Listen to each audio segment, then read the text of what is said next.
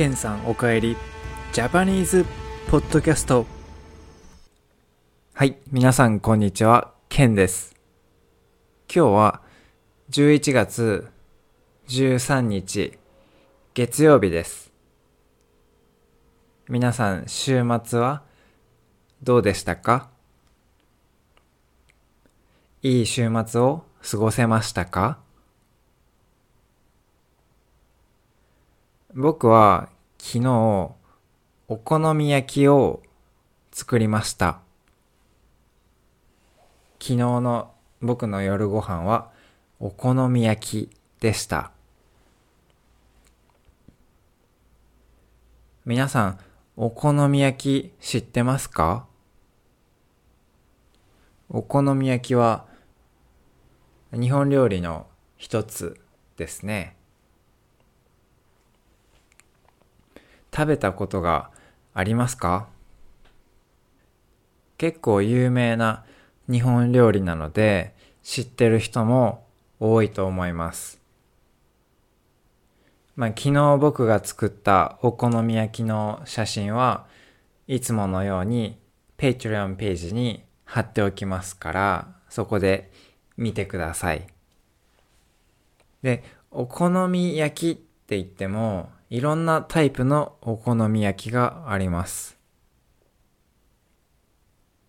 まあ有名なのは大阪のお好み焼きと広島のお好み焼きだと思うんですけど昨日僕が作ったのは大阪のお好み焼きですね大阪のお好み焼きは結構シンプルなんですけど、広島のお好み焼きは、なんかいろんなものが入ってます。えー、っと、キャベツ、肉、野菜、それから麺も入ってますね。卵もあるかなえー、っとね、その麺は焼きそばみたいな麺ですね。ちょっと細い麺が入ってます。僕は大阪あと広島両方行ったことがあります。で大阪と広島で両方の場所でお好み焼きを食べたことがあります。まあいろんなお好み焼きがあるんですけど僕はね外がカリカリで中がふわふわなお好み焼きが好きです。皆さんも大阪とか広島に行ったらぜひお好み焼きを食べてみてください。で、今日のメインの話は炭水化物についてです。炭水化物は carbohydrates 例えば米うどんラーメンパスタパンとかこの辺は全部炭水化物の食べ物ですね。で、お好み焼きも、まあ野菜が入ってます。肉が入っている時もあります。でもほとんど炭水化物です。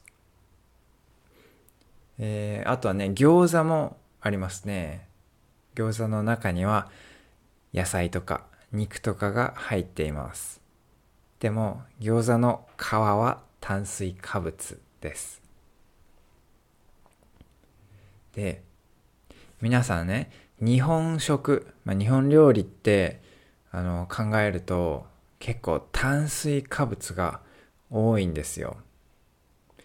さっき僕が言ったように米、えお好み焼き、餃子、うどん、ラーメンとかもうこの辺全部炭水化物ですね。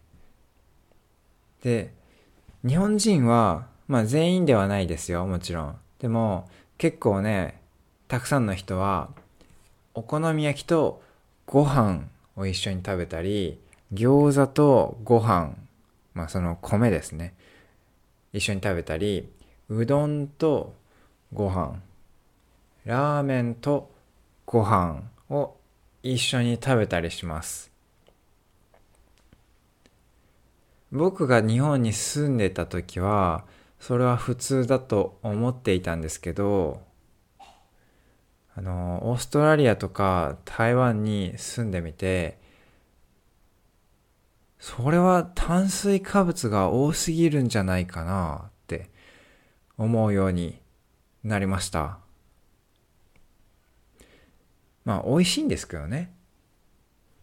炭水化物の食べ物ってすごく美味しいんですけど。だからね、僕は日本人は炭水化物が好きな人が多いって思います。